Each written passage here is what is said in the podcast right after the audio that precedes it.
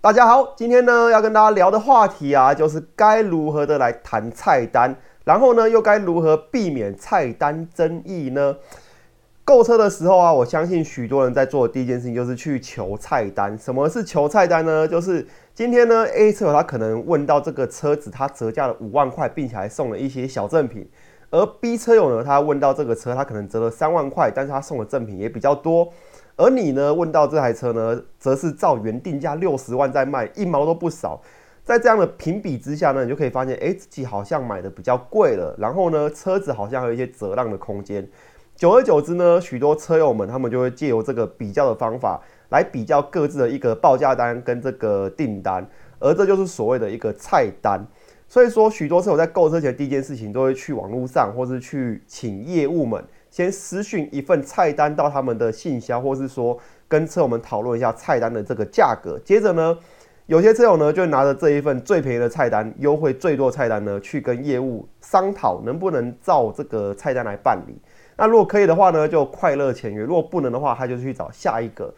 在这之中呢，很多车友们为了求到一个神单呢，常常都是跑了许多展示间，问了许多业代，那么。甚至有些车友们到最后就是发生一些消费的一个纠纷，都是由这菜单衍生而来的。那么今天呢，就是由我自己的一个购车经验，毕竟自己从二轮大型重机再到四轮呢，全部都有一个购买的经验了。所以说今天就是把我自己的谈菜单方式来跟大家分享。那我自己呢，用这个方法谈了这么多车子，其实购车经验来讲都算是相当不错，而且呢。就目前来讲，我自己的所有车子的这个销售业代啊，跟我都还是保持一个相当不错的一个联系，所以这个方法呢，我觉得算是可以让大家的交易愉快，同时呢又不会伤害到彼此的一个最好的谈单方式。那首先呢，先给大家一个观念：羊毛出在羊身上，不管怎么样，大家都是出来赚钱的，包含卖车的业务也是。大家不要想说把业务砍到见骨、砍到见血，然后他可能就是用这个台数啊，还有这个奖金啊，其实你这些东西全部扣一扣，他们赚的也不算多。所以说，羊毛出在羊身上，你如果砍得太过，他们一定会想办法从其他地方给补回来，或是用一些话术引导的方式呢，让你不会觉得你被这个补价格了。所以说，我的购车方式啊，第一个一定是先从空车价来谈。这个相当重要，因为你是买这台车，你不是买这些额外的配件，所以说你的车价是多少，就是先定出来。我都会跟业务讲说，所有的配件、所有的赠品全部都先不要算，然后呢拿空车价来跟我谈。那空车价怎么谈呢？这台车折多少？如果没有折价的话，就是不二价，那就很简单的，超好谈的。那如果说这台车有个折让空间的话，你就请业务报价给你，它可以折扣多少？比如说。我买 Focus 的时候呢，它折让大概是四点五万元。那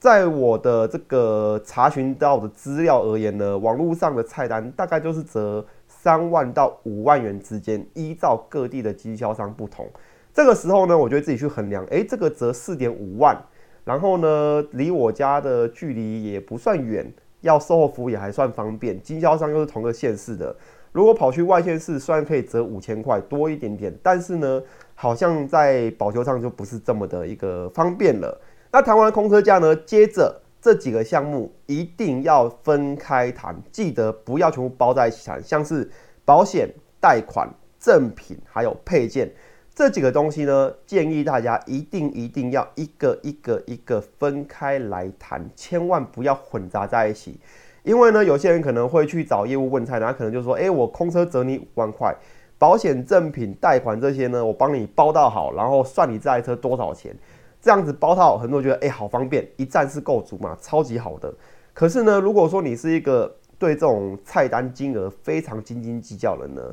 我会建议大家就是分开谈。那以我自己而言呢，保险的部分我会请业务先报价给我，然后呢，我自己会去请熟识的这个产险业务员再去额外的报价给我看。我觉得呢，哪一个比较划算，我就会去跟他保。因为呢，保险要记住，保险呢是跟你自己比较的，不能跟其他人比较。你的责任系数、你的年龄系数、你的性别系数呢，其实每个人都是稍微有一些不同的。就算你们的条件完全一样呢，出来的价格也可能不会完全一样。所以说，保险的部分呢，你跟你自己比就好了。保险部分多找几家产险公司跟你报价，反正他们报价的效率其实蛮高的，请他们报个价，报个价之后你再去评估，诶，你要去跟你的业务员买呢，还是去跟外面的产险公司做投保动作？当然，强制险的部分呢，一般都是业务会帮你处理，毕竟你要先有强制险才能领牌嘛，所以强制险的部分给业代处理，那其他的保险部分，第三责任险啊、车体险这些，就看你自己是怎么评估的。像我的 Focus 来讲。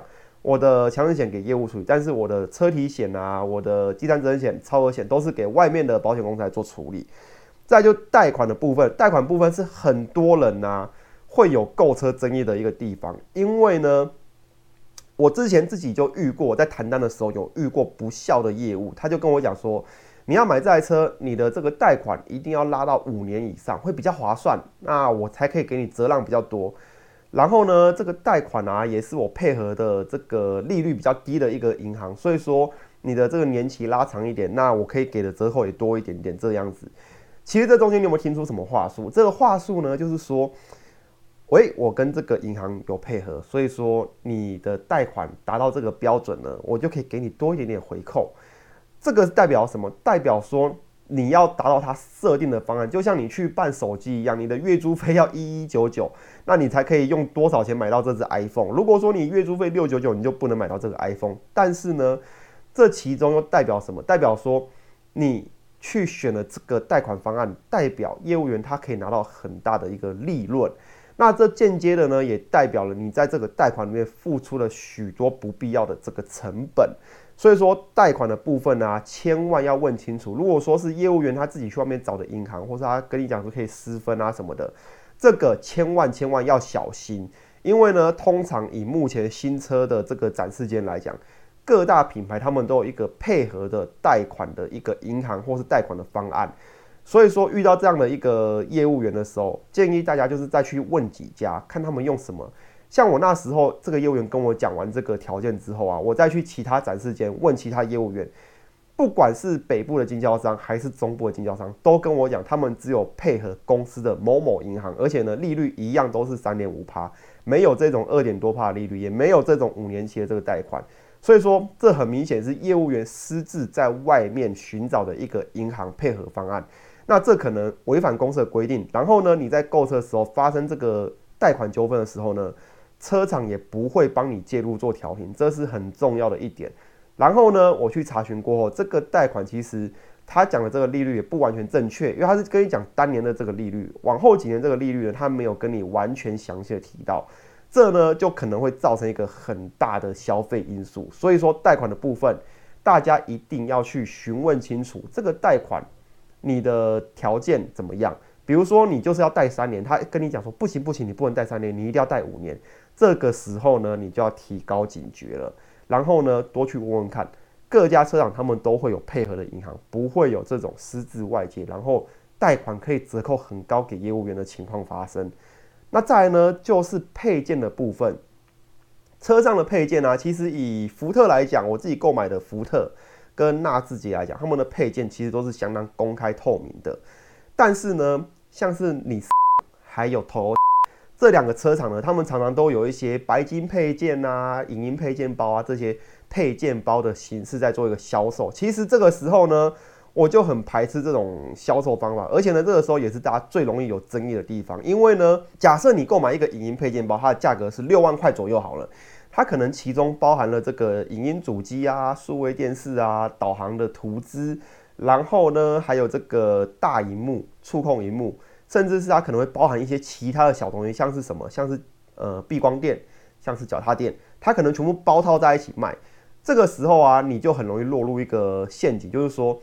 这些东西我这样包在一起买，我划不划算？假设这个脚踏板它的成本是三百块，然后呢，这个格子它的成本可能是一万块，影音套件成本可能是三万块好了，这样加起来多少钱？好像也没有到六七万嘛。那这样子你购买的时候好像就不是这么的一个划算了。那么你在购买这些东西的时候呢，我是建议大家配件的部分，你需要什么就请业务报价什么，尽量不要用这种包套的方式来做一个购买的动作，不然的话很容易就是会在包套之中啊损失一些东西，或者说在这包套之中你无法搞清楚你这个别物品的一个价格到底在哪边。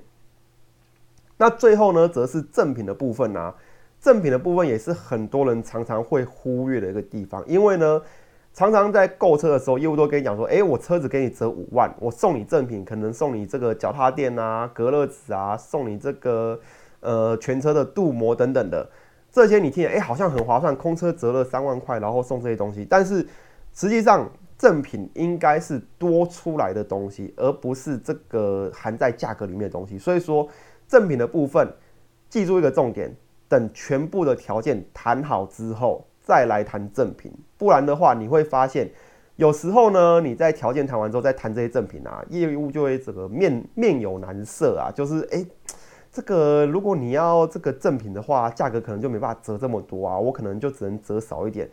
这个意思就是说，这个赠品其实也是用你的这个折让价格去买的。所以说，你砍太多了，我就没有这个 range 去帮你准备这些赠品的。因此啊，这个赠品也是羊毛出在羊身上。既然是赠品，那就应该在所有的条件都谈定之后，在业务员他的能力许可的范围之中去询问他能不能送这些赠品。像我自己也是一样，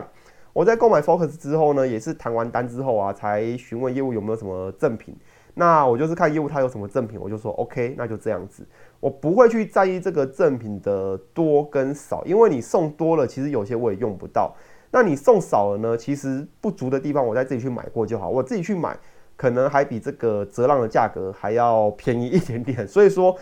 这个呢，就是大家去注意谈菜单的一个技巧跟一个细节。常常很多人呢都是认为，哎，这全部包在一起谈，然后看业务报一个价格多少，全部混在一起，然后报价格越低呢，我就越划算。但是事实上，不管是在保险，还是在贷款的这个年期跟它的贷款方式、利息先缴后缴，还有它的偿清条件等等的，都可能隐含这些细节。那么你没有去问清楚，然后你就贸然的去下单的话，就可能会在事后发现，哎，这个东西有争议，我吃亏了，我要去跟他吵，然后就可能衍生出这种菜单的纷争。因此啊，在谈菜单的这个技巧上面，我是建议大家把所有的条件跟所有的项目都列举出来，然后分开谈。清楚个别的价格之后呢，等所有的价格跟条件尘埃落定之后，再去跟业代谈这个赠品的方式，然后看看业代他在能力范围之内能够送你什么东西。如果说今天这个车款啊相当热卖，业代它的这个折扣的额度自然也不高，然后呢，它可以给你的赠品自然也不多。那像有时候啊，有些人他可能为了这个五千块、三千块的这个条件呢。去跟业务在那边厮杀，业务也可能要进进出出什么，我去请示一下我的经理啊，去请示我的主管啊，啊，去问问看这个厂商可不可以做啊，这个条件贷款公司可不可以谈啊？这样子其实也是非常累的一件事情，因为呢，你跑了几次啊，你对这种东西就是非常的疲乏。当然我知道有些人呢，不见棺材不掉泪，不杀到头落地啊，他不会开心，那这就是另外谈的事情了。那以我自己来讲。简单、快速、方便，然后快点可以拿到我自己的爱车，对我来讲是比较开心的一件事情。所以说我就是会尽量把条件摊开来透明化，然后跟业务讲清楚来。那等到业务可以接受，我也可以接受的时候呢，自然就是签约的时候。然后呢，这种交易模式啊，在结束之后，你跟业务也可以保持一个蛮好的联系。那跟业务保持联蛮好联系，有些人觉得没有必要，反正我都是去找保养厂。但是我自己是觉得，有时候业务员他可以提供你的一些服务啊。跟效率上来讲，还是会比一般包厂来的快，因为呢，包厂有周休二日嘛。但是业务员有时候你赖他一下，问一些小问题，他们很快还是可以帮你解答的。好，那以上呢就是这一次的这个该如何谈菜单，还有该如何去避免这个菜单争议的一个分享喽。我们下次见，谢谢大家，拜拜。